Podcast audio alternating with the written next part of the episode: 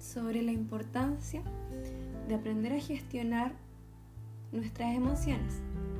Puntualmente te quiero hablar sobre la gestión de la rabia o la gestión de la ira. Para esto es importante que aprendamos a conocer, comprender y gestionar nuestras emociones. Lo primero que quiero comentarte es para qué sirven las emociones. Las emociones sirven como funciones adaptativas. ¿sí? Es importante entender qué son las emociones también. Las emociones son respuestas o reacciones fisiológicas que genera nuestro cuerpo ante cambios que se producen en nuestro entorno o en nosotros mismos. Bueno, estos cambios se basan en experiencias que a su vez dependen de percepciones, actitudes, creencias sobre el mundo que usamos para percibir y valorar una situación concreta. Todo depende de nuestras experiencias previas, cómo vamos a reaccionar de una manera u otra manera. La respuesta emocional son los estímulos rápidos, impulsivos, que valoran lo que está ocurriendo y nos informan de qué significado tiene para nosotros eso. Todas estas respuestas son universales, globales, e intervienen, sí, en tres componentes fundamentales. Está el componente cognitivo, el neurofisiológico y lo conductual. ¿Sí? Es importante aclarar que no existen emociones ni buenas ni malas. No existen emociones ni positivas ni negativas. Toda emoción cumple una función adaptativa. Sí, eso es súper importante porque a veces tendemos a connotar una emoción positiva o negativa en base a las experiencias y como muchas veces, por ejemplo, la rabia, muchas veces tendemos a ver episodios de gente experimentando la rabia y creemos que cuando tienen rabia son catalogados como malas personas o muchas veces nosotros mismos nos sentimos culpables a la hora de experimentar la rabia, por ejemplo. Entonces es muy importante entendamos esto. Existen ocasiones como le ponemos una connotación negativa a la rabia, muchas veces tendemos a reprimir lo que sentimos. Si no escuchamos nuestras emociones, puntualmente la rabia, y eso hace que aprendamos a reprimir lo que sentimos. Ya, eso es súper importante. Quiero que te imagines que la rabia podemos experimentarla como un péndulo en donde va de un extremo a otro, variando su intensidad. Pasamos de un polo a otro. Cuando experimentamos la rabia a un nivel de intensidad muy alto, generalmente llegamos a la ira. Y eso es como comúnmente tratamos de asociar que la rabia se puede experimentar de esa manera. Si pasamos al otro polo, al polo donde la rabia es muy muy leve, podemos ver sensaciones de desesperanza, de impotencia, en donde vemos continuamente que otras personas transgreden nuestros límites y que nosotros no somos capaces de poder establecerlo porque no contamos con las herramientas, porque no sabemos cómo gestionar esa emoción.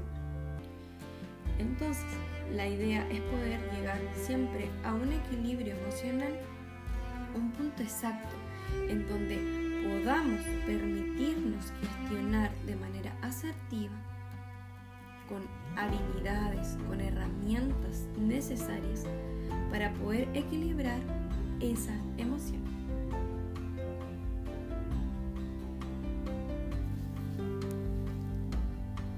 Es importante también entender cuál es la raíz de la rabia. Y generalmente la rabia es la respuesta de lucha o huida. La rabia fundamentalmente se sitúa en el presente, ya que nos ayuda a movilizar una energía y movilizarnos siempre a la acción. Es importante que aprendamos a comprender la rabia. Muchas veces la rabia se genera porque hemos visto cómo transgreden nuestros propios límites, cómo se han cometido injusticias. Cuando nos critican, por ejemplo, o cuando nos hallamos amenazados frente a una amenaza real. Ahí es cuando vamos accionando este mecanismo para poder atacar al otro. ¿Ya? Y no nos referimos solamente a la amenaza física, sino también, como suele ocurrir, a cualquier amenaza simbólica para nuestra autoestima o nuestro amor propio, como por ejemplo sentirnos tratados injustamente, sentirnos insultados, menospreciados, poco valorada, poco valorado, frustrado en la consecución de determinado objetivo y ahí es cuando es importante identificar qué nos provoca rabia. ¿Sí? Si es porque nos sentimos frustrados, si porque el otro nos trató mal, porque transgredió nuestros límites, porque ahí es muy importante saber identificar qué nos provoca rabia. Cuando sentimos la obstrucción del acceso a una meta, tenemos que tener presente que cuando damos nuestro objetivo por perdido, como hemos comentado anteriormente, surge la emoción de tristeza. Sin embargo, si todavía consideramos que existe alguna posibilidad de alcanzar el mismo, nos sentimos airosos al ver las dificultades que se nos presentan por el camino. Esa sensación nos ayudará a aumentar nuestra energía, nuestra carga emocional, la intensidad de la rabia, focalizando nuestra atención para conseguir dicho objetivo. Y es por eso que la rabia o la ira propiamente tal nos moviliza la acción. Es como cuando sentimos rabia o ira intensa, sentimos que es una sensación que nos inunda, como que nos enciende para poder ir a realizar una acción específica. Las transgresiones de normas y derechos, la ira surge cuando valoramos el comportamiento del otro, si ha sido intencionado y es merecedor de la reprobación. ¿Quién nos ha sentido con esa intensa ira ante una violación de derechos o cuando ha sido testigo de una gran injusticia social? Situaciones aversivas cuando estamos sometidos a estímulos dañinos o a situaciones fuertemente desagradables. También nos surge esta emoción. Esto implica, por ejemplo, que los pacientes de ciertas enfermedades que provocan dolor crónico a menudo experimentan sentimientos de hostilidad ira. Luego de comprender la ira y de entenderla, es súper importante que podamos ser conscientes de todo aquello que nos genera rabia, de todo aquello que nos genera ira. Por eso te recomiendo que tomes un lápiz, un papel y escribas una lista de todo lo que te genera rabia, de todo lo que para ti es injusto, de todo lo que para ti significa la transgresión de tus propios derechos, de tus propios límites, de todo lo que te genera estrés, de todas esas veces que te has sentido incómoda, incómodo por estar en algún lugar que no te hace sentir bien. Todo eso es muy importante. Así que te invito a que escuches, observes tu rabia, entiendas tu rabia, la puedas comprender y perderle el miedo a experimentarla. Es solo cuando le damos espacio a nuestro diálogo interno, a nuestros pensamientos y a nuestras emociones, cómo podemos transformar esa rabia y poder gestionarla de manera asertiva, con la intensidad adecuada. Entonces, escribe, tómate un momento para escribir esta lista. Pregúntate, ¿qué significa para ti experimentar esa rabia también? ¿Qué te está siendo injusto hoy? ¿Y qué es lo que hoy día otros han transgredido? ¿Qué te pasa con la rabia? Pregúntate también qué esconde esa rabia. Pregúntate si esconde dolor por heridas del pasado o si hay miedos, por ejemplo, miedo al abandono, el miedo al rechazo, a la humillación, a la traición, el miedo a confiar a la injusticia. Pregúntate también si esa ira esconde tristeza por no sentirnos amados o sentirnos rechazados o por miedo a perder lo que tenemos o a no lograr lo que queremos. Pregúntate también si bajo esa ira está la inseguridad por no ser capaces de creer en nosotros mismos o decepción por ver derrumbadas nuestras expectativas o ponerlas en personas que inconscientemente sabemos que no las van a cumplir. Muchas veces tendemos a idealizar personas, situaciones y creemos que esas personas nos van a entregar lo que queremos o entregamos mucho y creemos y esperamos que esas personas nos entreguen las mismas cosas y a veces nos encontramos con que no es así. Y ahí viene el tema de la frustración por no obtener lo que queremos. O también puede esconder la rabia, por ejemplo, problemas de, de comunicación por no saber expresar nuestras emociones o no expresarlas de manera asertiva, con una comunicación eficaz. ¿Sí? ¿Qué pasa con todo eso? Pregúntate también si la rabia está ligada a tu autoestima. Bueno, eso es súper importante. Ahora, también te invito a que aprendamos a gestionar la ira. Es importante que no confundas controlar tu ira con reprimir lo que sientes. Esto se trata de aprender a expresarla de manera directa, con la intensidad correcta firme y respetuosamente. Eres libre de enfadarte, puedes experimentar la rabia. Piérdele el miedo a experimentar tus emociones. Nadie cuestiona tus emociones. Es más, puede ser que incluso tengas hasta razón. La libertad de poder sentir no te libera de la responsabilidad de lo que haces con aquello que sientes. Es importante que prestes atención a la forma en la que expresas esa emoción, tanto si es en forma de explosión hacia afuera o hacia ti mismo. Cuando te mencionaba que te imagines un péndulo, muchas veces ese péndulo va desde la intensidad de la emoción mayor, la ira, o muchas veces también tiene que ver con la rabia, en donde no podemos gestionarla, en donde nos reprimimos esa rabia. Cuando no nos permitimos expresar o experimentar esa emoción. Y ahí generan todas estas sensaciones de impotencia, porque creemos que no tenemos el poder de expresar nuestros límites. No nos permitimos experimentar la rabia. Y muchas veces permitimos que transgredan esos límites.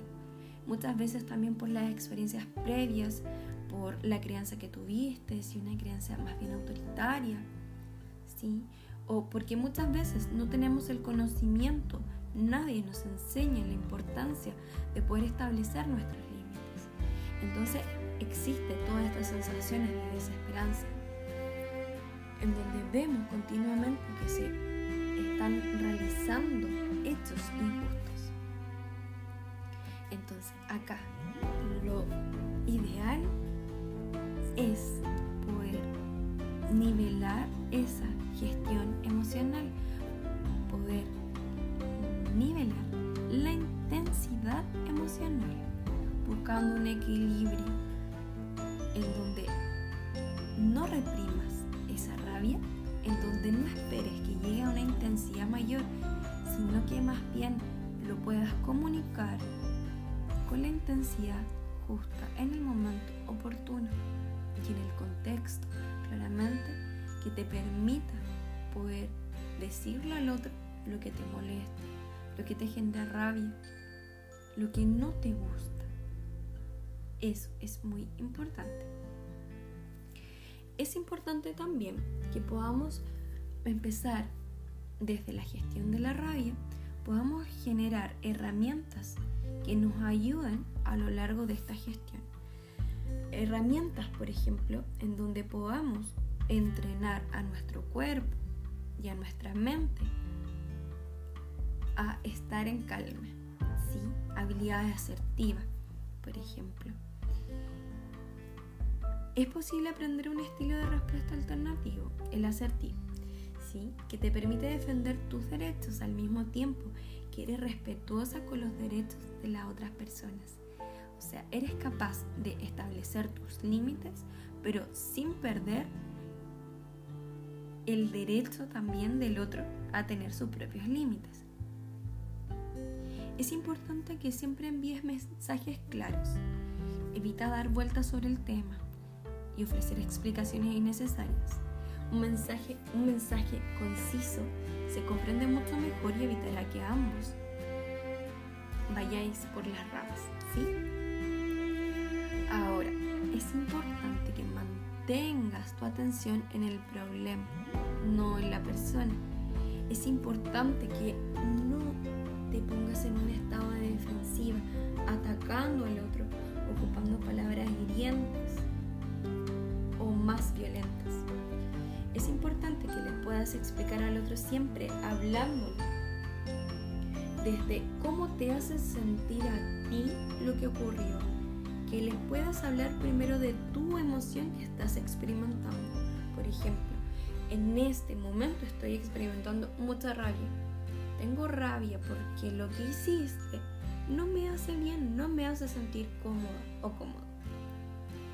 Ahí es importante que le entregues una solución al problema. De cierta forma le demuestres que lo que hizo te hace sentir mal. Y ahí es importante que pueda ser clara y enfática. Muchos errores que yo veo continuamente en terapia es que muchas veces a la hora de, de poder gestionar la rabia tienden a atacar al otro y decirle, tú siempre me haces esto, tú eres una mala persona, tú eres un egoísta, tú eres... Y ahí claramente no estamos centrando en la persona, no en el problema, no en la situación. Entonces es muy importante que evitemos atacar a esa persona, porque si atacamos a esa persona, si le decimos a la otra persona que esa persona es el problema, la otra persona claramente, inconscientemente se va a proteger, no te va a escuchar y se va a defender posiblemente y van a generar una pelea aún mucho más intensa. Es importante que te muestres empática también. Para ser asertivo es necesario saber escuchar y comprender cómo se siente o piensa la otra persona. Demuéstrale en tu discurso que la has escuchado y que entiende su punto de vista. Habla siempre en primera persona. Evita los discursos impersonales que dan la sensación de que no quieres involucrarte demasiado en la situación. Utiliza a menudo el yo siento, yo pienso. Evitarás de este modo que la otra persona se ponga a la defensiva, como te dije. La diferencia parece sutil, pero no es lo mismo decir no me siento respetada a que tú nunca me respetas reconoce tus errores. Ser asertivo también supone saber admitir tus fallos Y eso es lo más difícil. Si te han hecho una crítica en vez de defenderte o enfadarte, reconoce tu cuota de responsabilidad y solo después explica tus razones. Eso es muy importante. También te sugiero que puedas hacer ejercicios de meditación, de respiración, pranayamas. Y eso es entrenar a tu mente para que puedan estar en calma. No solo en los momentos en donde sientes la intensidad mayor de la emoción, sino diariamente. Como te dije, es un entrenamiento que lo que te sugiero es hacerlo todos los días y así poder entregarlo a tu cuerpo esa sensación de que no hay una amenaza, de que puede estar en calma. Eso básicamente. Ahora, los tiempos fuera, los time out, también son muy importantes. Cuando sientas que te sientes muy invadido por la ira, practica el time out. Anda, sal de la situación, date un momento para poder gestionar, liberar,